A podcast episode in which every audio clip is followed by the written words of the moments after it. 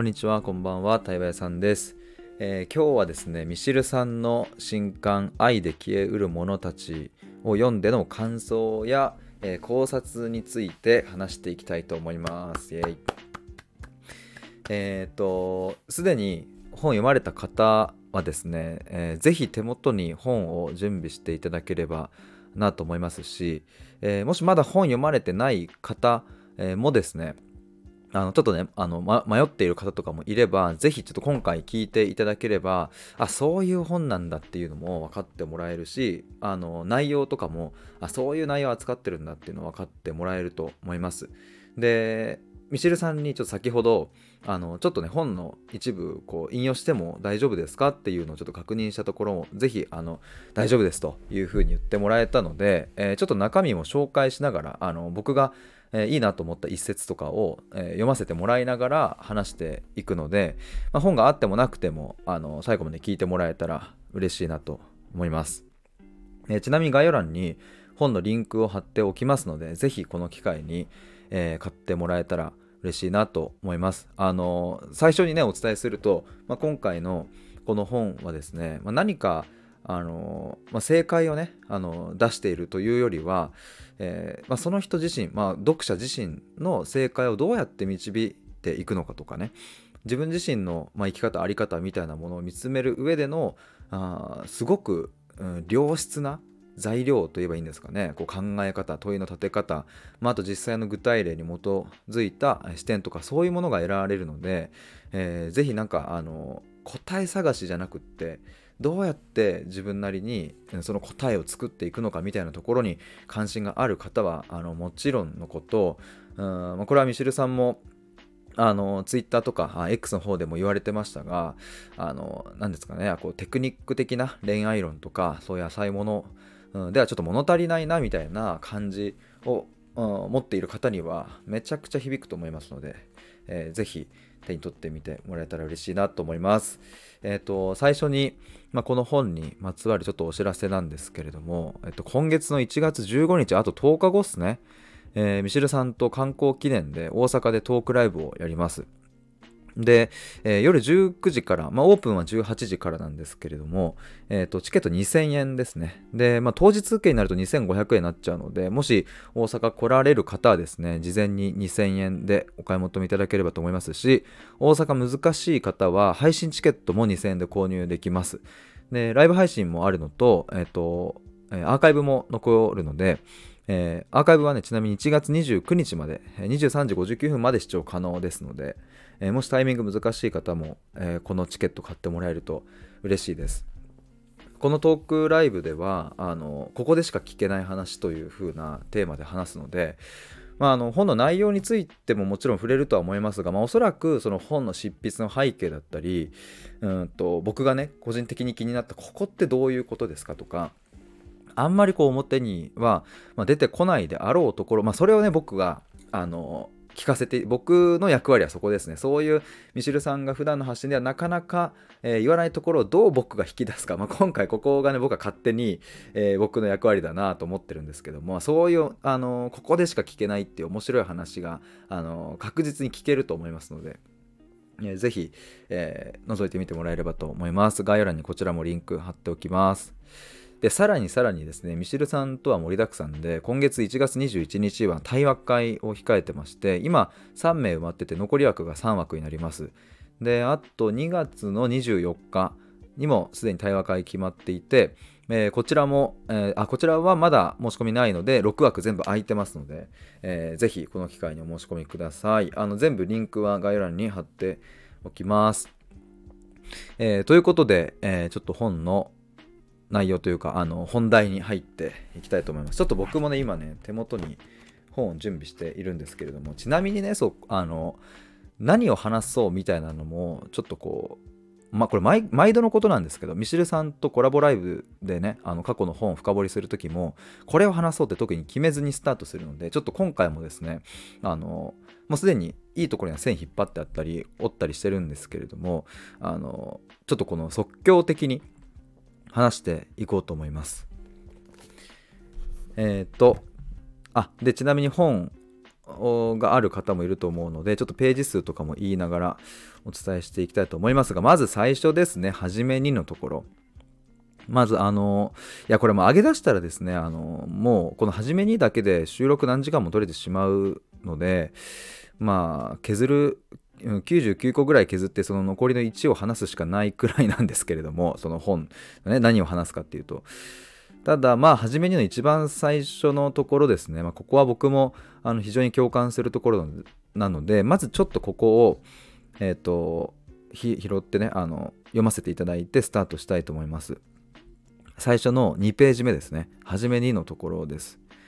えー、読みますね。これまで生きてきてたどり着いた一つの結論があります。それは人は対話の中でしか根本的に変われないということです。ここで言う対話とは少し広い意味を指し単に相手との会話の発展系にとどまりません。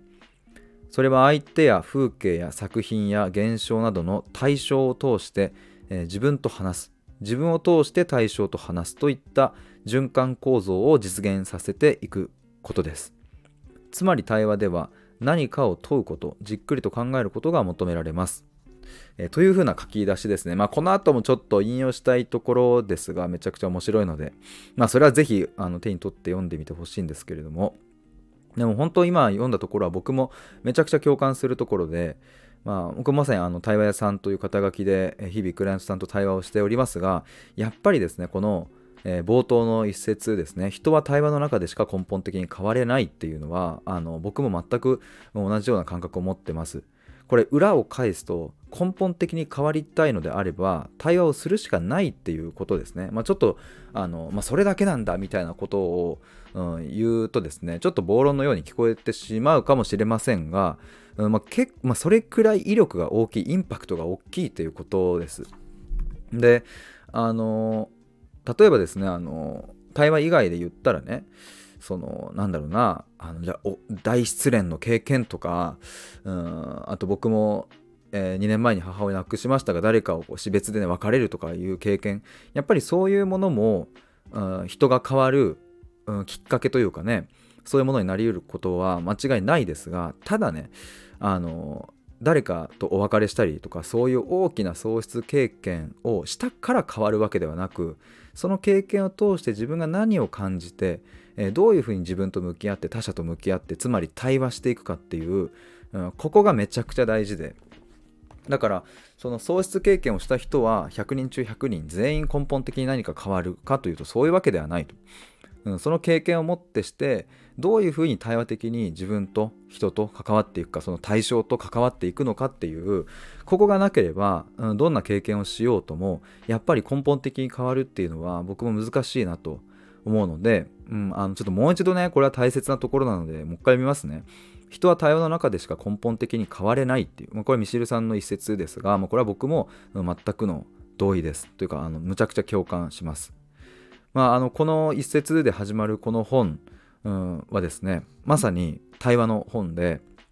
あちょっとあれですねこの本がどういう構造になってるのかを、えー、簡単にちょっとあのお伝えするとえっ、ー、とちょっと待ってください。えっと項目はですね全部で123、45、678個あるのかな。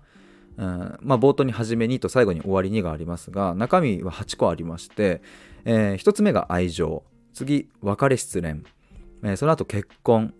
えー、恋人との関係性、えー、浮気不倫自己肯定感、え執着見極めモラハラ、えというこの8個で並んでます、まあ、どれもこれもですねあの人が一生生きてるうちに必ず1回は経験するんじゃないかとその経験っていうのは自分の経験だけじゃなくてね人の話を聞くとかも含めますね、うん、あの必ず一回触れることがある話題なんじゃないかなと思いますし、まあ、特にこの中でも愛情とか、えー、自己肯定感とかあと執着とか、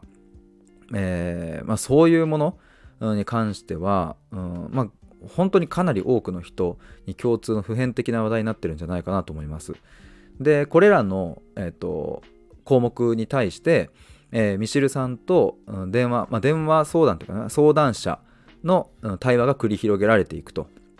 で一つの項目に対して、ま、複数の、えー、相談内容があるっていう感じです。なので、えっと、ミシルさんがこう質問問いかけていってそれに対して、えー、例えば Y さんがこう答えるとかねあの K さんがこう答えるとかあのそういう風な形式の本になってます。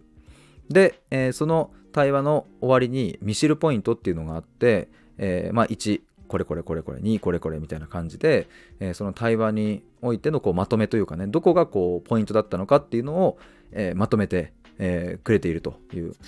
感じですね。いやすごくあのシンプルでうんとそう僕これもねこの形式もすごくいいなと思いました。あの実際のこうミシルさんがどういう問いを立ててるのかっていうのがまず分かることとあと具体的な相談内容なので、えっ、ー、と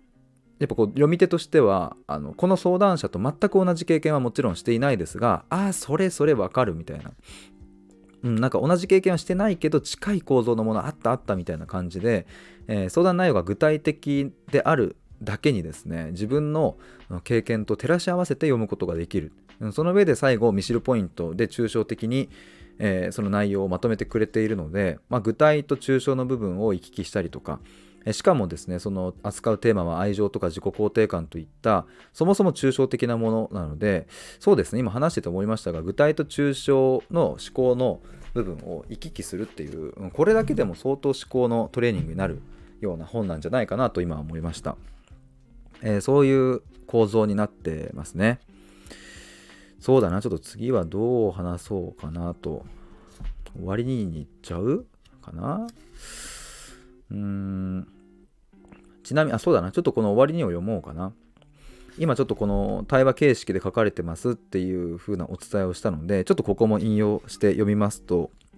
終わりににこういう風に書いてます。えー、と、この本に記されている全ての対話は僕の経験に基づいた断片的な情報や記憶をまとめて再構築し装飾を施して表現されています。本来の対話は長い沈黙があったり無意味なやり取りが繰り返されたりすることが多くはっきりとした答えや解決策が出ることも稀です。そして時間も結構かかります、えー、そう考えるとすぐに情報を得やすい便利な現代社会においては対話をしていくことは遠回りで非合理的な方法なのかもしれません。ただ僕はそういう絶え間ない対話の中でしか人は切実な問題と向き合えるのではないかと思っていますと。ちょっとこの後も読みたいんですけれどもね、もう全部読んじゃったらもうあれ、あの、意味ないのでね、ちょっとぜひ買ってほしいんですけども、あの、そう、これ初めにに書かれた、さっき僕が引用した部分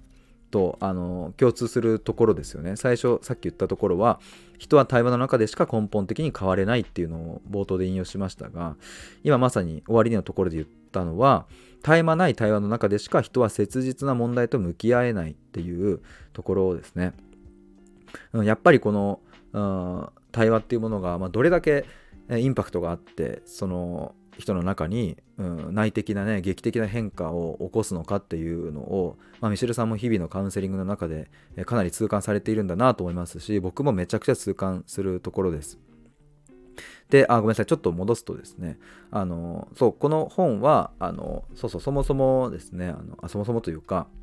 えー、ミシルさんとその相談者の、まあ、対話の、えっ、ー、と、多分エッセンスの部分をまとめているのでね、まあ、実際にはもうちょっとこう答えを出すのに時間がかかったりとかね、えー、受け答えみたいなものもあの多分言葉が出てこなかったりとかそのクライアントさん相談者の方がみたいなものもあるかとは思うんですけれども、まあ、そういうものを、まあ、本にするにあたっては多分あの切らないといけないので、えー、そういうまとめ方をされているということですね。でもあの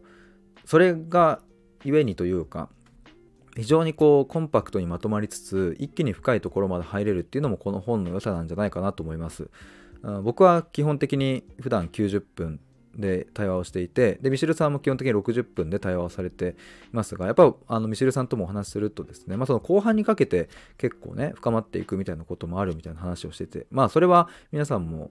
あの普通にね人と話す時にだんだんこう温まってくるみたいな感覚あると思うんですけれども、まあ、この本においてはあの、まあ、冒頭その対話の冒頭からですね結構グッと深く入っていくので、えー、なのであのそうですねこの本と、うん、向き合った時にうんなんか自分のそうだな中でうんとスッとねあの普段触れてない部分とかああんまり言葉にしてこなかった部分にスッと触れるみたいなことが、うん、起きるんじゃないかなというふうに思います。そんなところが、まあ、全体的な僕の本に関しての、えー、捉え方というか、えー、見方はそういう感じですかね。ちょっと他にも話したいところはありますが、えっ、ー、と、そんな感じです。ちょっと本の内容にも少し触れていきたいと思いますが、ね、ちょっと折り込み入れたところとか赤ペン引いたところがですね、まあ、結構あるので、うん、どこをちょっと拾おうかなというのが、うーんと、難しいですね、これ、本当に。ちょっと今思ったのは、この本を題材にしてまた対話会を開いても面白そうだなと思ったりしますね。えー、っと、どうしようかな。ここかな、ちょっと。えー、っと、ページで言う、内容で言うと、別れ失恋の項目のところですね。えー、ページで言うと40ページから始まるところですね。えっ、ー、と、今回、これ相談者さんのちょっとお悩みがね、そう冒頭に書かれてるんですけれども、え A さん24歳アパレル店員ということで、えどんな相談かというと、え、失恋の乗り越え方を教えてほしいです。3週間ほど前に彼から結婚を考えられないという理由で振られてしまいました。え正直言うとまだ彼のことが好きですし忘れられません。今までで一番好きだった人ですし楽しい思い出もたくさんあります頑張って乗り越えようとしているのですがなかなかうまくいかないですというそういう質問ですねお悩みですねまあそれに対してこうミシルさんとの、えー、と A さんのこう対話がこうあの書かれているわけですが、うん、僕が線を引っ張ったところはですね、まあ、これここだけでも共有してもあれかないやちょっと話しますね僕が線を引っ張ったところは、えー、ページ42のところですね。まずは忘れることを諦めましょうっていうミシルさんの言葉ですね。で、ちょっとこう前後の文脈で言うとですね、その、うんと、あ、そう、その後にね、あの A さんが、忘れることを諦めるんですかと。苦しいから忘れたくて必死に頑張ってきたのに諦めるなんて考えられないですっていうのを言っているんですけれども、もうまずこのこの、これだけでも、すごく、うん、そう、わかるよ、A さんってなる人多いんじゃないですかね。うん、これは失恋に限らず、何か自分にとって不都合なこととか、うん、なんかね、嫌な記憶になってしまうような出来事、失敗したとかね、そういうことが起きた時に忘れたいって人は願いますが、それをね、忘れることを諦めましょうって言われたら、A さんみたいに、苦しいから忘れたいのに、それで必死に頑張ってきたのに諦めるなんてそれは考えられないですよっていうふうに言いたくなる気持ちとってもよくわかりますね。でただこれに対してミルミシルさんが、まあ、この本の中で言っていることは、えー、こういう感じです、えー、そうですよねと。彼のことを思い出すたびに苦しくなってしまいますよね。ただ失恋後の理想的な状態とは彼を忘れた状態ではなく彼のことを考えても大丈夫な状態ですと。ここ、すごい、あ、そう、ここにも線を引っ張ったわけですけれども、そう、このね、忘れた状態を目指すっていうのは、えー、非常に難しいというか、まあ、原理的に、まあ、不可能なんじゃないかなというふうにも思いますね。忘れるっていう。そもそも忘れるとは何を指すかって、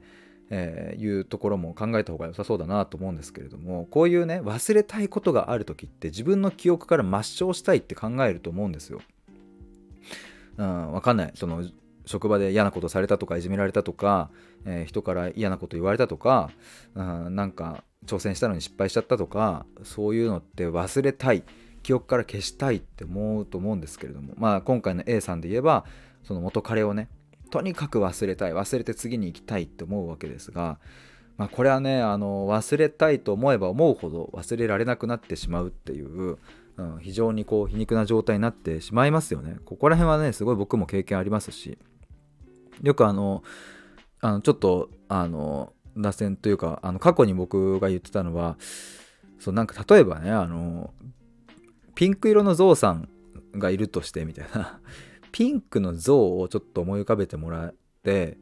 真っピンクの。珍しいですよね。でその後にじゃあ今からピンクの像を一切考えないでください。絶対に忘れてください。もし1秒でもピンクの像を考えたのならえお仕置きしますみたいな。疾病します。デコピンしますみたいな。わかんないですけど。それから100万円罰金ですみたいな。こと言われてじゃあ行きますよ。よーいドンって言った瞬間にピンクの像が頭から離れないですよねおそらく。10秒ぐらい耐えられたとしてもピンクの像はきっとぴょこんと頭に浮かんでくるはずで、うん、忘れようとか自分の中から取り除こうとしてもですねどうしたってやっぱそれは残るわけですね。それがましてやピンクの像ならまだしも、うん、過去に愛していた彼のことだったり好きだった人のことになればなおさらねそこには自分の感情とか思い出とかいろいろなものがくっついて回ってくるのでそれはやっぱり忘れるというのは難しいと。でもそんなこと言われたらじゃあどうするのよっていうことですがそこで出しているミシルさんの、うん、一つのまあ答えがえー、彼のことを考えなくてもあ考えても大丈夫な状態ですね。彼を忘れた状態を目指すんじゃなくって彼のことを考えても大丈夫な状態っていう。これはなんかあのいろいろなこう悩みに言えることだな普遍的に言えることだなとやっぱり思います。うん、なんかね本当に本当の意味で忘れるっていうのは僕最近あのおばあちゃんを見てて思うんですけれどもあのやっぱりその85歳6歳になってきて認知症になってくると本当に忘れるんですよ。で、えー、なんか3秒前に話したことをあの新鮮なフレッシュな状態でもう一度話し出すおばあちゃんを見ているとあこれこそが忘れてる状態だなと思うんですね。でもうん、そういうこう老化に伴う記憶力の低下だったり認知症みたいなもの以外でうん、3秒前に話したことをフレッシュに話す人っていうのはあのあまりないですよね。というかあのこう、うん、忘れたい。こんな A さんみたいにとにかく忘れたいんだって思ってる人はですねおそらくそういう状態にはならないと思います。だから本当に忘れたいのであればまあぶっちゃけその85歳ぐらいまで、えー、なんなきゃまあ無理なんじゃないかなというのも思ったりしますね。うん、でミシルさんもこの後に書いてますね、えー、どれだけ忘れようとしてもふとした時にどうしても思い出してしまいますよねと。それはとても自然なことです、えー、なぜならその人と過ごしてきた時間がそれだけ濃密なものだったからです。だからまずは彼のことを考えてしまう自分に対して許可を出しましょうという風な感じです。この後もちょっと拾いたいんですけれどもまたねこれだけで話してると、うん、ちょっともっと言っちゃうので、うん、ちょっとこの内容はこの辺にしとこうかな。いやでも面白いですよね。もうこうたったのこれだけでさ結構話せるじゃないですか。あでそうそうこれねあとねあのこのショーですごい僕が印象的だったのはねあのじゃあどういうふうにしてまあなんだ次に進めばいいのかみたいなところでねそこでミシルさんが言ってたのがね移動することによって僕たちは時間の流れや普段は目にしない風景や自然などさまざまなことを五感で体感しそれによって生まれるひらめきや癒しなど思いがけない幸せを得ていることが、まあ、ありますっていうふうに書かれていてつまり長距離の移動をすることをお勧めしますというふうに書かれてるんですよ。幸福とは移動距離に比例するという言葉もあってというふうに書かれてますがあのそうこれはねすごいねあのあいいなと思いました長距離の移動っていうのはやっぱあのあ今ちょちょっと前に呼びましたが移動することによってその時間の流れとかねあの普段目にしない風景とか自然とかそういうさまざまなことを五感で体感するわけですよね。で確かにこの時間の流れっていうものも僕はあのこの本読んだ時にすごくこうピンときてですねあの例えば、えーと皆さんも経験あるかな？あの普段さそのまあ、例えば僕だったら東京都内でねあのサラリーマンやってる時はせかせかせかせか仕事していたわけですけれどもふとふと一人で映画を見に行ったりふと一人で、えー、近くのなんか海とかね行ってみたり車で行ってみたりするとやっぱ時間の流れがあの極端に違うなという感覚に陥ることがあって、まあ、つい最近もそういうことはありました。で、まあ、時間っていうのはあの僕たちはね1日24時間で、えー、1秒2秒3秒っていうものはあの誰にとっても同じものだっていうのが、まあ、当たり前の前提としてありますが、えー、でもここも結構疑うところでねあの時間っていうのはあくまで人間が人為的に決めた物差しでしかなくってあの一人一人個人的に流れる時間の体感覚っていうんですかね体で、え、覚える感覚っていうのはあのかなり違うはずなんですね。あの今ふっと思い出したのが沖縄ではなんか内縄タイムって呼ばれるものがあのあるっていうのをあの大学生ぐらいの時かななんか知ってね。なんか沖縄時間とかって呼ぶのかな。なんかまあ沖縄特有の時間の流れみたいな。でなんかそういうものっていうのはやっぱり、うん、沖縄だからこそ起きることでね東京都内のど真ん中のオフィスビルが立ち並ぶところでは沖縄に住んでいる人たちのようなウチナータイムみたいなのはあの流れてこないそういうゆったりのんびりした時間っていうのはないわけですよね。ってなると1日24時間っていうのは当たり前のことっぽいですけれども本当に1日24時間人々に平等に与えられているのかっていう観点になると、そうとも言えないんじゃないかっていう気もしてきてですね。なので、えー、ちょっと話を戻すと、この長距離の移動をすることによって、そもそもですね、新幹線に乗ってどっか行くとか、えー、飛行機に乗ってどっか行くっていうのは、あの普段の僕たちの日常を貫く時間感覚を与えてくれるなというのを僕はこの本を読んですごく深く痛感しました。だからそもそも移動するっていうことが時間の流れを変えてくれますしうん普段自分が住んでいる地域うん場所その雰囲気とは違うところにあの足を踏み入れることによってそこで流れる時間みたいなものもやっぱり変わってくるのでやっぱねあのこう失恋してね喪失感に伴う苦しさっていうのは非常に苦しいっていうのはめちゃめちゃ共感しますが僕もありましたね過去。本当に苦しかったです。あのセミの抜け殻みたいになってました。家でポカーみたいな。つら何これみたいな感じだったんですけど。でやっぱりそういう時こそですね。まあ無理する必要はないとは思いますけれども、うん、意図的に時間の流れを変えてみるとか風景や自然に触れてみるとか五感を使ってみるみたいなことは非常に有効だなということをまた改めてここを読んで感じました。やばいもうもう26分7分ぐらい話してますね。えっ、ー、と、あとはですね、いやでもこれ あれだな。ちょっともう、これあと1個か2個ぐらい拾って終わりになりそうですね。うーん。ちょっと、そうだな。ここも拾おうかな。えー、50ページのところですね。ここも別れ失恋のところか。うん、これはちょっと対話の文脈があるのでね、こう引用すると前後の文脈をきれいに拾えないので、まあ、なのでね、ちょっともう一度、そう、さっきの話もですね、ぜひちょっとあの本を手に取って、えーと、前後の文脈全部読んでほしいですが、ちょっとこれからあの拾うところも同じくですね、あの部分的に拾うと前後の文脈がやっぱどうしてもその読めないところがあるので、えっ、ー、と、あとそうだな、ここかな？ページ50あれ？今何ですかっけ？50ページのところから始まる S さんの相談のところですね。えー、とちょっとこうどんな相談内容かというと、えー、転職を理由に彼から一方的に振られました。私は彼のことが忘れられず、彼のインスタを詮索するようになってしまいました。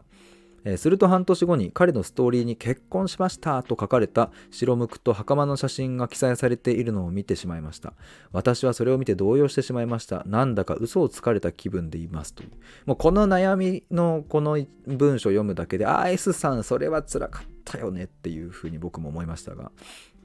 えーとまあ、この相談の中、えー、後半の方に行くとですね、えーと S さんがね、あのポロッとね、えっ、ー、と、ありがとうございます。本音を認めていこうと思いますみたいに言った後に、これ P59 ですね。59ページの終わりぐらいに、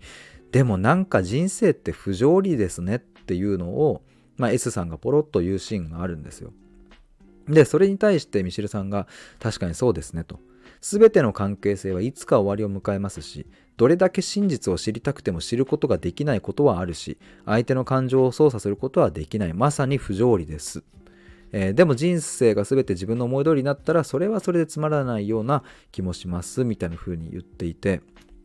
そうここに僕線引っ張ったんですけども、えー、もう一度言うと全ての関係性はいつか終わりを迎えますしどれだけ真実を知りたくても知ることができないことはあると。ここですね。どれだけ真実を知りたくても知ることはできないっていう。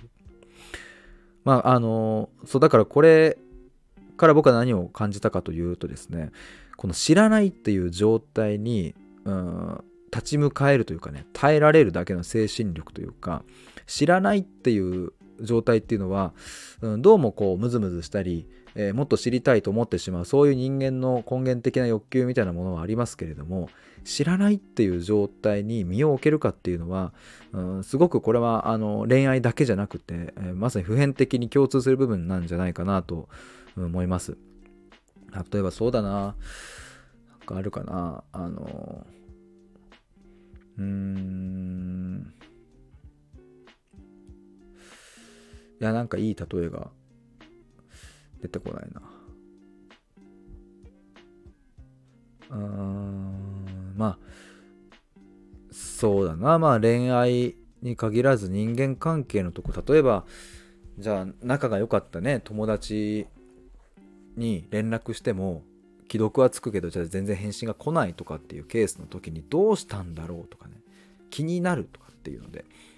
えどうしたの？とかって言いたくなってしまう気持ちもあの確かに分かりますけれども、まあ、返信が来ないってことは、まあ、何かしらあるんだろうという想像を働かせてですねあのそこでこう無理に踏み込んだりしないみたいな。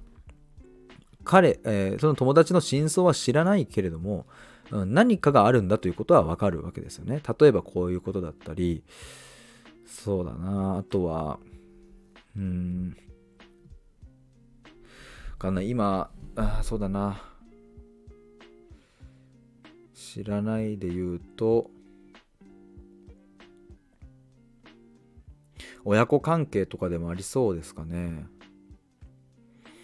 うん、よく僕はあの親子においては本音でね何か怒りとか悲しみとかぶつけ合ったりとかねあどっかのタイミングで対話をすることも大事だみたいなことを言ったりしていますが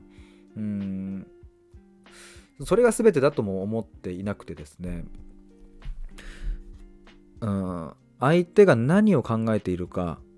うんまあそうだな僕は子供の立場で言ったら母親や父親が何を考えているかっていうのは想像はできるけれども、まあ、全ては知り尽くせない、うん、なので突っ込む時もあるんですけれどもあえて引く時みたいなのもやっぱり大事だなと思ったりしますね。で知らないことによる、うん、良き部分みたいなのもすごく感じていてですね、うん、よくそうだな。なんかこんなこと知らなければよかったみたいなことってなんかまあ、なんかあるじゃないですか。ななんだろうな。あの、えー、な、なんだろうな。よくライフハックみたいな系の動画とかで、その、なんつうの、あの、知らなきゃよかった真実みたいな。えー、なんか出てこねえかな。なんか、実はこの食、この食材はうん、なんかこの動物の糞からできているみたいな。うわー知らなきゃよかったそれみたいな。美味しいと思ってたこの食材あの動物のうんこだったの？みたいな。うわーみたいな。なんかまあ正しい例えか知りませんが知らなきゃ美味しく食ってたのに知った瞬間にこの食べ物がうんこにしか見えないみたいな。これは真実を知ってしまったからこそこの食事はうんこうんこなんだみたいな。そういうことってまああの知ることの弊害だなと思ったりするんですけれども。まあただねそれがあのちょっと水を飲みます。恋人とかねそういう関係性になってくるとなかなか難しいなとは思いますがただ相手にも相手の内的な内側の世界があることとかうん相手にも独自の世界観があるっていうこと。つまりそれはうんこっち側の視点に立てばうんまあ、今回のねこの S さんで言えばさこのなんか人生って不条理ですねって言った S さんにしても、うん、人生って不条理ですねっていう感覚を持ってる S さん。これは S さんの、まあ、感覚なわけで世界観なわけで、うん、もしかしたらそう思わない人もいるわけですよね。だからこうやってお互いにうん、個別に抱えている内側の世界っていうものは確実にあるので、うん、そういうものをですね全て詮索するっていうのは、まあ、原理的に不可能であるっていう。もし全て詮索したいのであればどうなんだろう。もういや無理だけどね。無理だけどいやもうトイレもお風呂もご飯も、うん、全ての生活を1日24時間全く同じようなことをして、えー、頭に浮かんできたこと全てをその場に吐き出して、えー、しかも嘘は一切つかない。本音で全てその言葉を吐き出すということを1日24時間365日死ぬまでずっと一緒にやれば、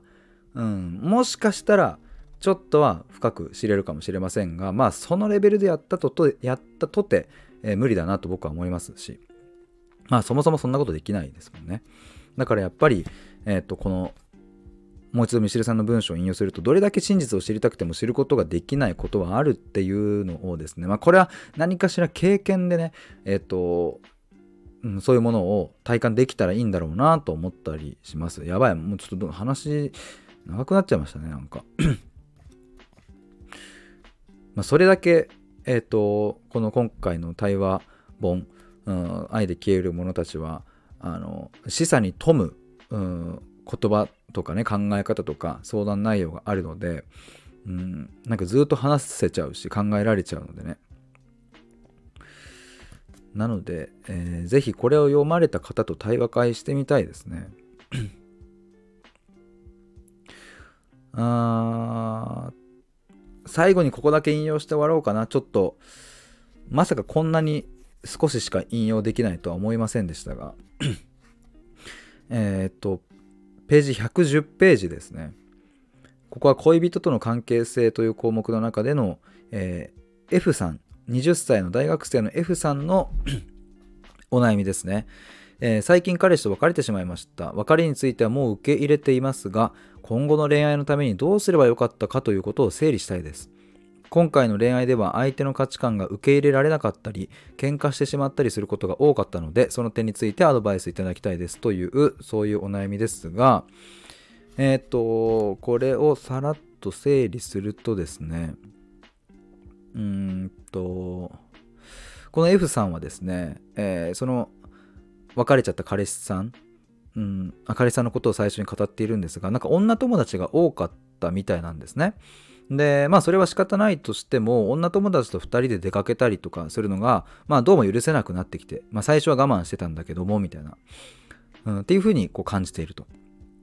で、まあいろいろこうバーッと話して、えー、いる時にですね、まあ、あの彼からはただの友達だから何もないよと言われてとりあえず受け入れることにはしたんだけれどもでもやっぱ不安だったみたいなことを話していてでそれに対してミシルさんがこういうふうに言ってますね。えー、それはすごく難しい。あ、ちなみにこれもね、ちょっと僕はしょっちゃってるので、文脈完璧に拾いきれてないですっていうのはちょっと一応言っておきます。えー、ミシルさんがこういうふうに言ってます。それはすごく難しい問題ですねと。ただ結局このような問題っていかに彼と信頼関係を築けているかが如実に現れる部分なんですよ。要するに彼と信頼関係を築けていれば他の女友達と遊びに行っていたとしてもそこまで気にならないし信頼関係が築いていなければ過剰に気になってしまう。連絡問題も同じです。連絡が少し来なくて不安になるのは信頼関係が築けていないからです。信頼関係というのはお互いに好意や愛を伝え合っていることと相互理解をしていることが基盤に必要ですと。それに対して F さんが好意や愛はそこまで伝え合ってなかったかもしれないです。相互理解も自信がないです。それに対してミシルさんが相互理解については相手の価値観を理解する素地、えー、あれですね、素直の素に、えー、地面の地の素地ですね、えー、が自分の中にあることが大事なんですと。例えば他の、あ、例えば彼の女友達についての振り返りに関して言うと、自分にも彼と同じように男友達がいないとどうしても想像も理解もしづらいですと。で、F さんは男女、男友達っていますかに対してやっぱ F さんいないというふうに言ってるわけですね。ちょっとここについて話したいと思うんですけれども、やっぱりですね、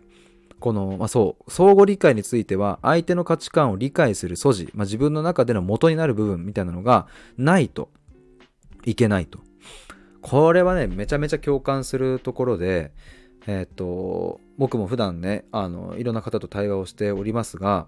あの、まあ、僕が対話をしていく時のその、まあ、プロセスを、まあ、めちゃめちゃ端的一言で言えばあそのクライアントさんが自分自身のことを深く知っていくプロセスになるわけですけれどもそれを経るとですね面白いぐらいに周りとコミュニケーションが取れるようになるみたいなことが、まあ、よく起きるわけですねクライアントさんの中でも。で僕自身に関して言っても自分の価値観をあの深く理解していった時に初めて、他者の愛が分かったり、初めて他者の、うん、違和感とかね嫌な部分が分かったりするわけですよね。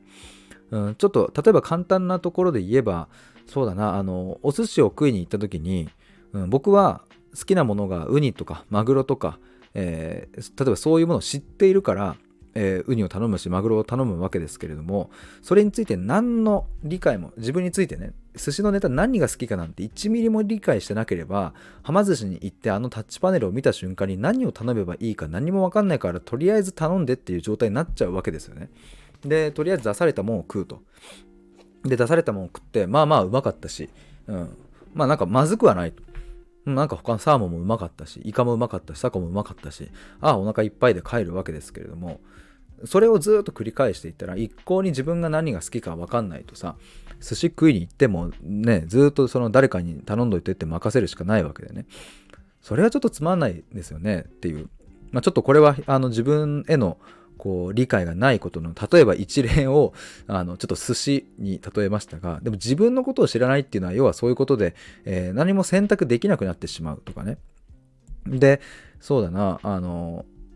例えばじゃあその自分寿司ネタ引っ張ればあのじゃあ一緒に食いに行った相手がさなんだろうなじゃあはま寿司になんかハンバーグ寿司みたいなのがそういえばあるんですけれどあれ誰が頼むのって思って僕頼んだことがあって食ったら結構うまかったんですけどね。そうでも例えばあれを頼んだことがない時いや寿司屋に行ってんのになんでそのシャリの上にチーズハンバーグみたいなのが乗ってんだよっていうこれ誰も食わねえだろ子供ぐらいだろって思っている時ってそれを頼む人の気持ちや、うん、それが美味しいかどうかとかねそういうものって分かんないわけですよね。でも僕はそれを頼んでみた結果美味しいっていうことに気づいてそれを頼む人の気持ちが分かるようになりました。この例で合ってるのかちょっとよく分かんないけどあの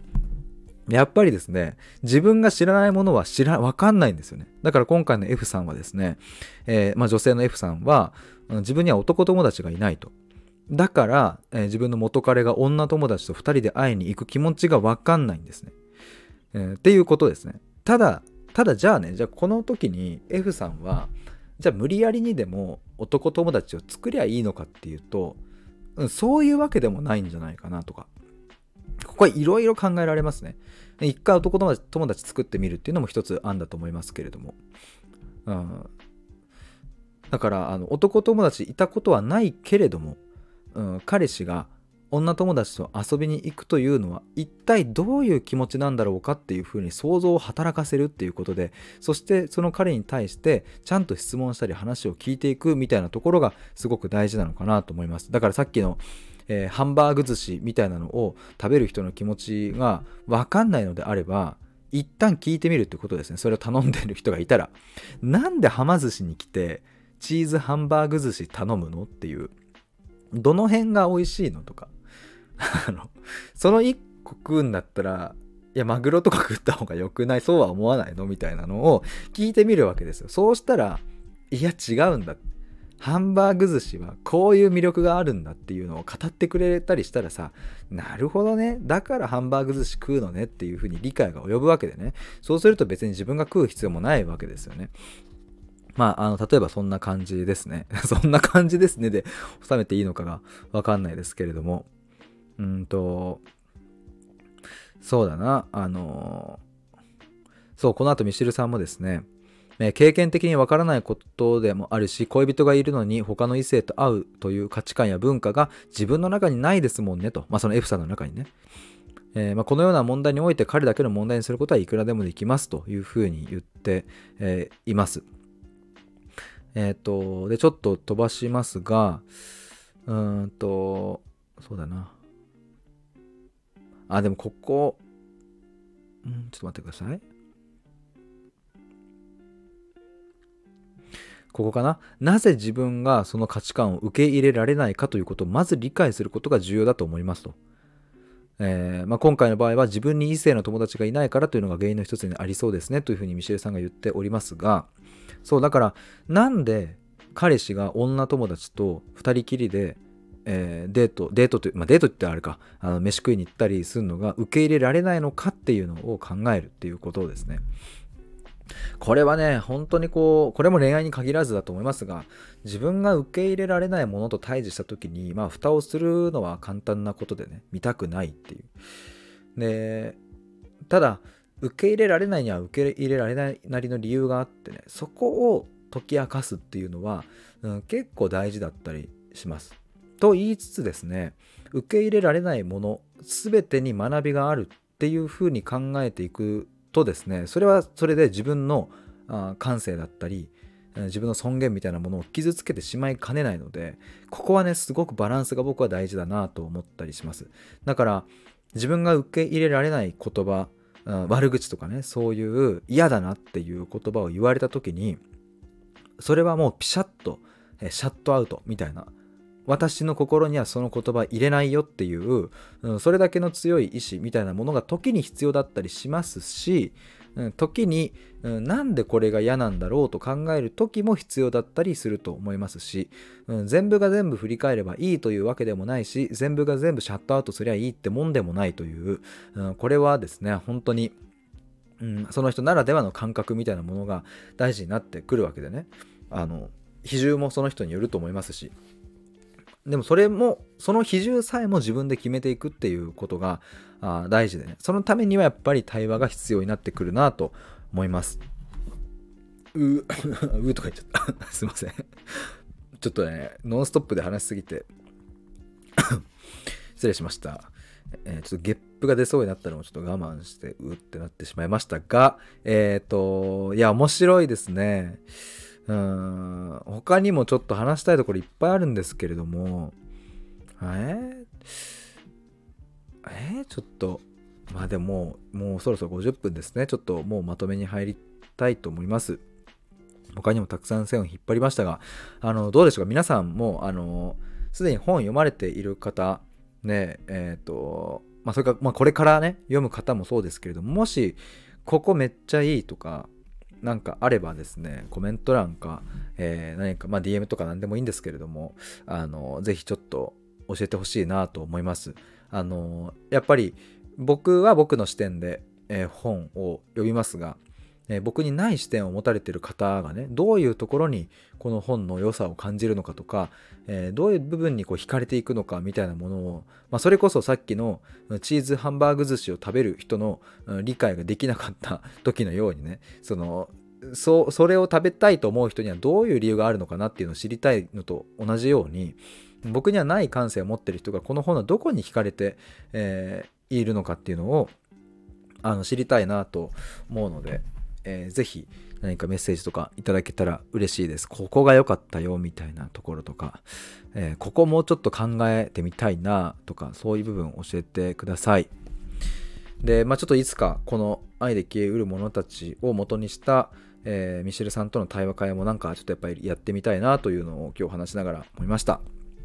えー、てなわけで、えー、ちょっと長い収録になりましたが、最後まで聞いてくださりありがとうございます。改めてですね、1月15日にミシルさんとの大阪でのトークライブと、1月21日の対話会と、えー、2月24日の、えー、対話会、えー、まだ空きがありますので、えー、ぜひ参加お待ちしております。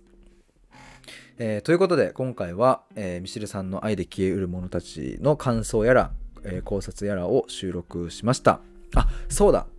これ大事だ、忘れてた。あの、1月7日の23時からミシルさんと、えー、X で、えー、スペース配信をしますので、えー、それもね、あの、この、え、本を、本から元にして話したりするので、えー、ぜひ聞きに来てください。まあ、本がなくても、え、面白いと思います。別になんか本の内容に別に特化してっていうわけでもなく、あくまで題材にするっていうくらいなので、えー、愛情とか自己肯定感とかそういうものについて、えー、ミシルさんと1月7日の何曜日だっけ？日曜日ですかね。1月7日日曜日の夜23時に、えー、話します。ぜひリマインダー設定もお忘れなくということで以上です。バイバーイ。